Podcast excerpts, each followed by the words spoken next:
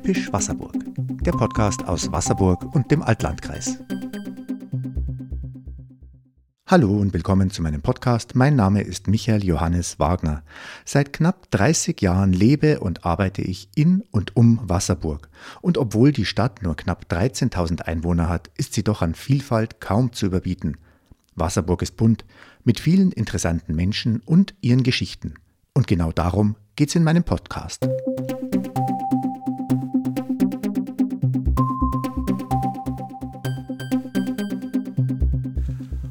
Heute mit Ben Leinenbach. Hallo Ben, Servus. Du, mich freut es wahnsinnig, dass ich heute bei dir sein darf.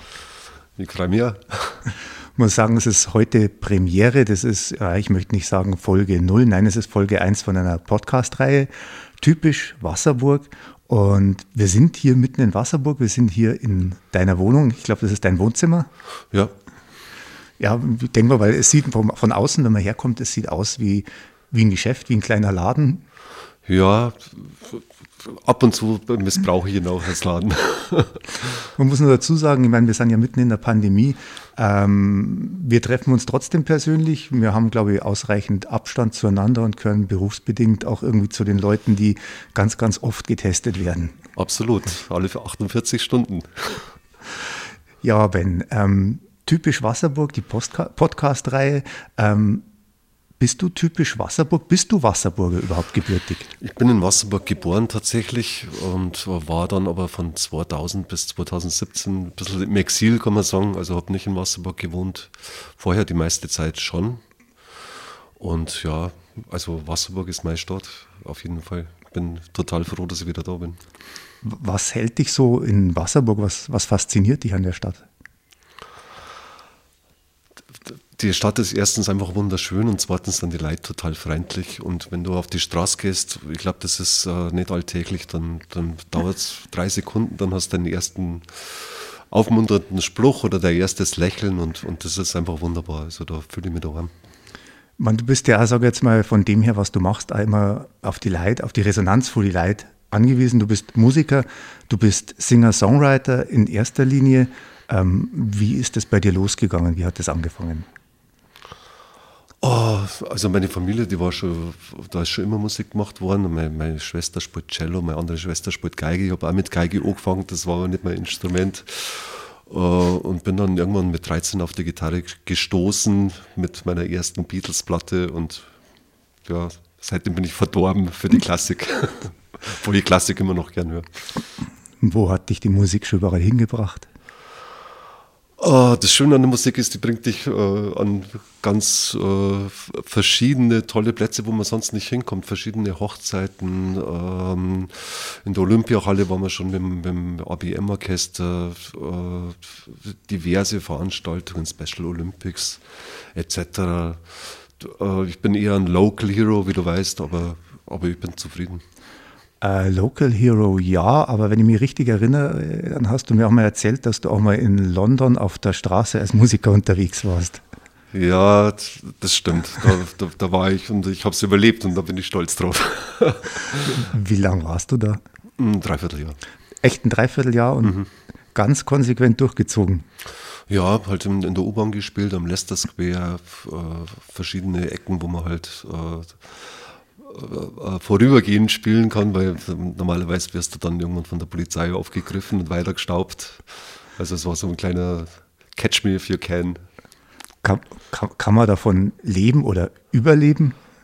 Ähm, ja, ich habe im VW-Bus gewohnt und ähm, bin zum, zum Baden ins Schwimmbad gegangen und zum Waschen und ja, ich habe hab ganz gut überlebt doch.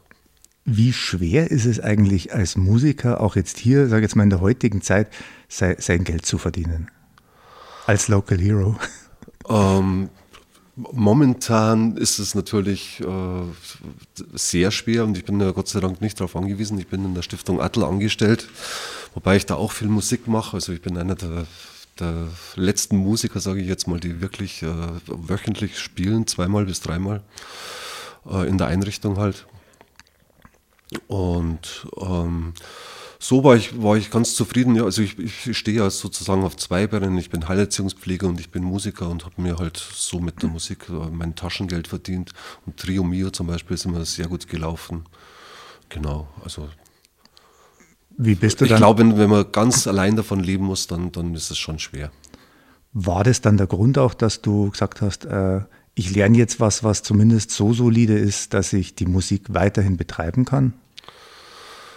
Ja, eigentlich hat es mir da, zu der Zeit, wo ich in Attel angefangen habe, da hatte ich eine kleine Krise, da kam ich aus London zurück und dann dachte ich mir, jetzt muss ich mal was, was Gescheites machen, sozusagen. Und, und dann bin ich äh, sozusagen wie die, wie die Jungfrau zum Kind in Attel zu dem, zum Musikjob gekommen, habe das ABM-Orchester gegründet, einen Budenzauber.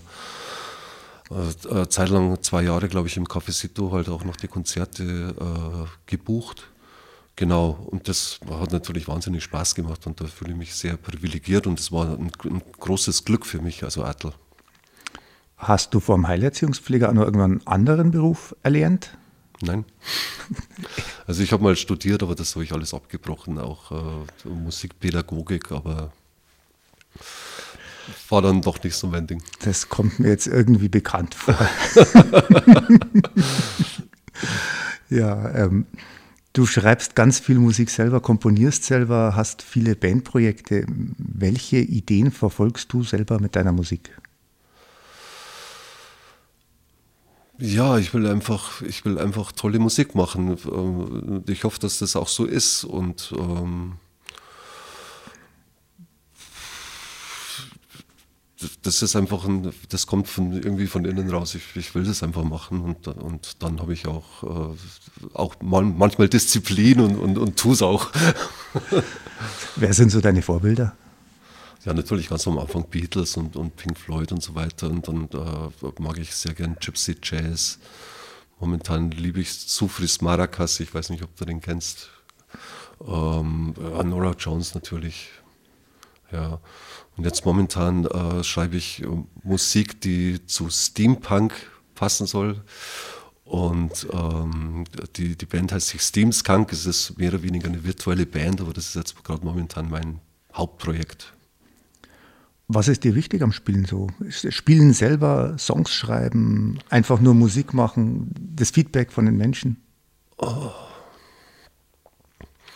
Also ich liebe es einfach, wenn, wenn man miteinander spielt und, und man merkt, dass die Musik irgendwie aufgeht und, und das, ich kann es nicht äh, beschreiben, aber wenn man, wenn man spielt, dann merkt man einfach, an irgendeinem Punkt kommt es vor, äh, dass, dass man einfach in der Welle schwimmt und, und, und, und dass es einfach gut ist und dann, das ist ein Riesenerlebnis und das jage ich. Wie viel, Zeit, wie viel Zeit verbringst du so mit Musik? Um, ähm, Puh, das habe ich noch nie gemessen. Also wenn ich, wenn ich ein Projekt habe, dann, dann da kann ich mich schon reinknien, dann können es schon mal so acht Stunden am Tag werden, wenn ich aufnehme oder so und, und abmische und so. Genau. Wenn ich schaue, jetzt aktuell fällt mir ein, eben äh, an Projekten, ähm, eben Ben Leinenbach Solo. Du hast ja vor, ich glaube, schon wieder drei oder vier Jahre her CD aufgenommen. Ja. Es gibt das AWM-Orchester, es gibt Trio Mio, du bist auch oder warst ganz lang bei der Resi Schmelz-Kombo. Ja, nicht mehr. Es gibt ja noch weitere Projekte. Ich erinnere mich noch an Ben Luca. Was hat es da alles so in deiner musikalischen Karriere gegeben? Welche Leute haben dich da so begleitet, äh, begleitet und Einfluss auf dich ausgeübt? Ja, weil, weil du, weil du gerade ansprichst, der Luca natürlich, dann, dann der Jörg Müller natürlich, der, der Klaus Jackson Reichenauer, ähm, vom ABM-Orchester mit auch du und, und äh, der, der, der Opielka Matthias, dann äh, ja, das ist, das ist, eine zu lange Liste fast, um das aufzuzählen. Die Riese Schmelzkombo natürlich mit Fritz Kellermann mit dem Sigi Brockel und äh, Folks haben wir jetzt noch gar nicht direkt angesprochen, namentlich. Äh, Folks gibt es auch nicht mehr. Genau, und jetzt bin ich eben auf der Suche nach, nach einem neuen Betätigungsfeld und äh, versuche mich auch ein bisschen, die, bisschen neu zu erfinden in der Zeit. Die, die Zeit kann man ja nutzen, wenn man gerade schon nicht Live-Musik macht, dass man, dass man Songs schreibt und, und aufnimmt. Genau, und das tue ich. Du hast vorher im Vorgespräch, bevor wir die Mikros angeschaltet haben, äh, von einem neuen Projekt auch erzählt. Ja, genau, das ist diese Steampunk-Band. Die ah. nennt sich Steam Skunk. Äh, es ist ein äh, Trompete dabei, Saxophon, zwei Gitarren, äh, Schlagzeug, Bass und äh, will das auch mit Maschinengeräuschen unterlegen oder, oder Haushaltsgerätengeräuschen. und äh, habe jetzt schon sechs Songs geschrieben und will das dann beim Slavko aufnehmen im, im Studio. Und die Anna hat äh, auch die, die, das Outfit dazu gebastelt. Das ist also nicht nur Musik, sondern auch äh, das Outfit. Und wir wollen einen Film drehen dazu. Und das will ich auf Start Next äh, demnächst äh, finanziert kriegen. Okay, äh, Startnext, das ist äh, Crowdfunding, oder? Eine, eine Crowdfunding-Plattform und ich, ich habe auch schon die Seite, die wird dann heißen Startnext slash äh, Steamskunk. Und äh, wenn es dann losgeht, dann melde ich mich natürlich. Auf alle Fälle. Ähm, deine Projekte, die sind ja ganz, ganz unterschiedlich. Also das ABM-Orchester setzt ja jetzt wieder ganz andere Akzente wie, wie Trio Mio. Ähm, auf welche Qualitäten kommt es dir an? Wann ist ein Projekt gut? Wann sagst du, okay, das, das gibt mir was, das, das kann ich weiterverfolgen? Also es muss unter den Leuten passen. Da muss eine, eine Zuverlässigkeit da sein, finde ich, oder das macht es auf jeden Fall viel leichter. Jeder weiß, der in einer Band gespielt hat, dass, dass das wahnsinnig schwierig ist, wenn, wenn, man, wenn da keine, keine Verlässlichkeit da ist. Ähm, und dann muss es musikalisch passen, denke ich. Also, dass man, dass man miteinander funktioniert auch also, und, und miteinander schwingt und, und dass eben diese Momente passieren, wo man sich denkt, ah, jetzt ist es richtig gut und jetzt macht es total Spaß. Ja, dann wird es ja auch irgendwo freier. Ähm, ich versuche das gerade so ein bisschen für mich zu sortieren, weil wenn ich jetzt überlege, wir arbeiten ja beide in der Stiftung Attel, einer relativ großen Institution. Du bist auf der einen Seite Musiker, ich sage jetzt mal auch musikalischer Freigeist irgendwo. Wie bringst du das irgendwo gemeinsam auf die Reihe, dann doch, sage ich mal, relativ starren Konventionen, die jetzt so eine große Institution vorgibt auf die eine oder andere Art und Weise, dass du das für dich handelst oder ähm, ja, wie machst du das? Ähm, ja, ich glaube, ich habe mir einfach auch die, die Arbeit ja durch die Gründung vom ABM-Orchester und vom Budensauer und so weiter ja selber geschaffen und da habe ich große Freiheiten, das auszufüllen. Natürlich muss ich mich an bestimmte Regeln halten und muss Räume reservieren zum Beispiel oder, oder die, die, die, Autos und so weiter. Und jetzt in der Corona-Zeit müssen wir halt natürlich, wir legen jetzt wieder los mit Proben dann im Mai. Da freue ich mich total. Wir haben jetzt 14 Monate nicht geprobt. Und äh, da müssen wir dann natürlich diese Corona-Regeln beachten und äh, Proben in der Turnhalle mit Abstand. Aber äh, trotzdem, ich freue mich total drauf. Weil, und ich glaube, die Leiter. AWM-Orchester das eine, das andere, du hast angesprochen, den Budenzauber, den gibt es ja auch schon ganz lange. Wie, wie hat der Budenzauber, wie ging es damit los? Wo bekommst du die ganzen Bands her? Was steckt hinter dem Gedanken Budenzauber?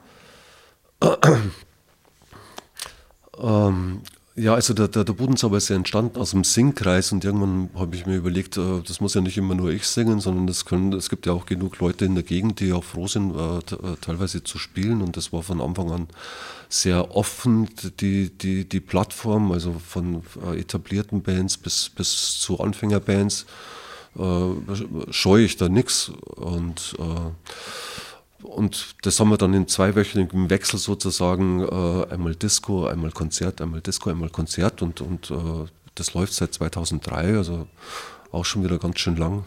Wir werden jetzt dann Jahre. 18 Jahre. Äh, das ABM-Orchester wird schon 20 Jahre nächstes Jahr. Ähm, und ich hatte da schon immer Freiheiten, das, das auch so zu gestalten, wie ich, wie ich wollte und bin da auch unterstützt worden, muss ich schon sagen lange Projekte, AWM-Orchester, knapp 20 Jahre, Budenzauber 18 Jahre. Hast du dich in der Zeit verändert? Oh. Ich bin grau geworden. aber, aber dynamisch bin ich noch. Du hast vorher gesagt, du bist hier in Wasserburg sowas wie ein Local Hero in der sage ich jetzt mal, in der hiesigen Kulturszene. Wo, wo siehst du deinen Platz in der Wasserburger Kulturszene? Mm, Im Herzen hoffentlich. ähm, das sowas kann ich ganz schwer beantworten. Also ich, ich mache, ich habe Lust, was zu machen und ich mache auch genug und, und äh, es gibt auch in Wasserburg genügend andere gute Musiker, mit denen man, was zusammen machen kann. Gerade jetzt auch bei den neuen Projekten sind viele Wasserburger dabei. Äh, ich freue mich immer mit neuen Leuten äh, Kontakt zu haben und, und mit neuen Leuten zu spielen. Ähm, ich kann jetzt nicht sagen, was das für ein Platz ist in Wasserburg, aber ich fühle mich auf jeden Fall aufgehoben hier und genau, habe tolle Kollegen. Notfalls der Platz vor der Hofstadt mit Trio Mio, oder? Das auch gerne. Ich spiele wahnsinnig gerne auf der Straße. Wie schätzt du die kulturelle Szene in Wasserburg ein? Wenn man es mal vergleicht mit Rosenheim oder, oder München. Ich weiß, das ist schwer zu vergleichen. Ähm, das ist schwer zu vergleichen, weil ich vor allem auch äh, in München und in Rosenheim nicht so wahnsinnig viel unterwegs bin. Frage ich dich anders, was, was macht die kulturelle Qualität in Wasserburg aus? Ich, ich, äh, tatsächlich, dass es so viele verschiedene Typen gibt, gell? Äh, die, die halt äh, Verschiedenes auf die Beine stellen und, und das auch immer wieder mit Erfolg. Wenn man an die Jazzreihen denkt, äh, wenn man ans Theater denkt, auch an Theater Herweg und ans Bill Aqua, das ja auch ein, ein gutes Theater ist, denke ich. Ähm, ja, Vielfalt. Ich hoffe, dass da jetzt nicht allzu viel kaputt geht, tatsächlich. Ich hatte ja auch Hauskonzerte hier, das ist natürlich jetzt in Corona-Zeiten leider äh, nicht möglich, weil es ist natürlich viel zu eng und das hat aber natürlich den Charme ausgemacht. Ich hoffe, dass das bald wieder möglich sein wird. Es geht mir schon ein bisschen ab, auch wenn es viel Arbeit war, aber, aber schön war es immer. Jetzt bist ja du noch wenigstens in der einigermaßen glücklichen Lage, dass du eben ein zweites Standbein in Form von einem, von einem festen Beruf, ja. von einem festen Gehalt hast. Ähm, wie geht es deinen Kollegen? Oh, ich kann es ehrlich gesagt jetzt gar nicht so genau sagen. Ich, ich, weiß von, von einigen, dass sie hart zu kämpfen hatten. Aber viele haben halt doch auch wie ich ein zweites Standbein, das ihnen da, glaube ich, wahnsinnig geholfen hat über die Zeit. Ähm, man merkt natürlich, dass auch da vieles, dass das Streaming und so weiter zugenommen hat, dass, dass die Leute versuchen, das, das zu füllen. Wie das genau läuft, weiß ich nicht. Ich äh, sehe beim, vom Titus Waldenfels immer wieder Sachen, der ist da sehr rührig, macht wahnsinnig viele Konzerte, überträgt die. Ähm, ich denke, man muss ein bisschen gewitzt sein und, und, und sich nicht scheuen, die, die moderne Technik zu benutzen. Gott sei Dank haben wir ja die. Ähm, ich glaube, äh, vor, vor ein paar Jahren noch wäre es eine, eine Vollkatastrophe gewesen kulturell. Jetzt kann man es wenigstens einigermaßen auffangen. Wobei ich nicht weiß, wie, das, wie sich das finanziell wirklich auszahlt. Aber ich hoffe natürlich, ähm, wenn das vorbei ist, dass dann auch wieder die Live-Musik, dass die Leute dann hungrig sind danach und nach Theater, nach Musik, nach in die Kneipe gehen, nach Straßenleben. Ja, ich glaube, es wird so sein. Bist du selber auch online unterwegs? Ähm, ich ich habe letztes Jahr ein bisschen äh, paar Online-Sachen gemacht, äh, auch fürs ABM-Orchester, eben Video und so weiter. Ähm, momentan äh, schreibe ich eher Musik und, und bin jetzt sozusagen am Vorbereiten, dass, dass man es dann unter die Leute bringt.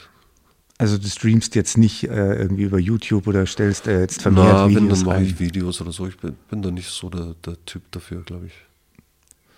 Jetzt, wenn ich mich hier mal umschaue in deinem Wohnzimmer, da stehen ja relativ viele Instrumente, da links von mir ein Schimmelpiano, äh, es hängen wahnsinnig viele Gitarren an den Wänden, da steht eine Resonatorgitarre, ein Banjo. Spielst du die Instrumente alle oder sind die nur Deko? Ähm, ich spiele die Instrumente alle oder habe sie gespielt. Äh, es sind natürlich auch ein paar äh, alte Stücke dabei von äh, ich finde, von einem Musikinstrument kann man sich schwer trennen, das man mal gespielt hat oder so. Also ich habe sehr selten ein Instrument verkauft, habe die alle behalten. Und ähm, ja, manche Leute, Leute kaufen sich Klamotten und manche Leute kaufen sich Autos und ich kaufe mir halt Gitarren. Ja. und äh, das äh, nehme ich auch tatsächlich her. Jetzt gerade für die neue Band habe ich das Banjo mhm. hergenommen und äh, auch dieses wunderbare Stück. Genau. Neue Band, neue Musik. Du hast ja schon mit unzähligen Menschen Musik gemacht. Gibt es da noch irgendwelche Leute, die so auf deiner Wunschliste sind, wo du sagst, Mensch, mit dem habe ich noch nie gespielt, mit dem oder mit der möchte ich noch gern mal spielen, vielleicht auch mal einen Song aufnehmen? Mit der Vera Klima vielleicht. Ich glaube, wir würden ganz gut zusammen. Ihr habt noch gar nicht Musik miteinander gemacht. Wundert mich jetzt, weil die ist ja, glaube ich, auch in Wasserburg unterwegs irgendwie, ja. oder? Hat sich noch nicht ergeben? Hat sich oder? noch nicht ergeben. Vielleicht. Vielleicht, vielleicht hört es ja die Vera. Ja, vielleicht, vielleicht hat sie auch mal Lust auf einen Podcast. Dann kann ich sie fragen. ja, kann ich. Ähm, Wasserburg, typisch Wasserburg. Was ist für dich typisch Wasserburg? Das hat man so am Anfang von unserem Gespräch schon. Ähm, Gibt es irgendwie so einen, so einen typischen Lieblingsort in Wasserburg, wo du sagst, da bist du gern, das ist so dein Favorite oder da bist du oft? Ja, natürlich, wenn man jemanden treffen will, dann braucht man sich nur in die Hofstadt setzen. Das ist eigentlich so. Und das ist, die Hofstadt ist von mir 50 Meter entfernt, also da, da kann ich jederzeit hingehen. Äh, da kann man auch abends noch ein bisschen die Sonne genießen, ein Eis essen oder eine Pizza bei Mino oder oder einen Kaffee trinken. Und ja, das ist zum Beispiel ein Platz, wo ich, wo ich sehr, sehr gern bin. Und ansonsten am Inn unten, äh, unterhalb von der Burg, da steht eine uralte, schöne Weide. Die, das ist auch ein Platz, den ich sehr lieb. Jo, Ben, wir sind schon fast wieder am Ende. Ja. Es freut mich total, dass du dir heute die Zeit genommen hast, einfach mal so ein bisschen Einblicke in den Ben Leinenbach zu geben. Ähm, deine letzten Worte jetzt zur Corona-Zeit, was fällt dir jetzt noch ein? Was ist noch nicht gesagt worden? Was möchtest du unbedingt noch sagen? Ja, wie gesagt, ich hoffe, dass der Wahnsinn bald vorbei ist. Ich, ich hoffe, dass nicht allzu viel äh, kaputt geht in Wasserburg an kleinen Geschäften und an äh, Spielstätten auch vor allem. Ähm, aber ich denke, dass die Zeit auch gut war, dass man die gut nutzen konnte, ja, um, um neue Musik zu schreiben, um, um sich äh, neu zu erfinden. Äh, und ähm, ich denke, dass es wieder aufwärts gehen wird und da freue ich mich schon sehr drauf. Ben, ich bedanke mich fürs Gespräch. Das war die erste Folge vom Podcast Typisch Wasserburg mit Ben Leinenbach. Gut gemacht. ist mir eine Ehre, Jonas. Dann, Ben, herzlichen Dank und bis zum nächsten Mal. Ich danke dir. Fertig.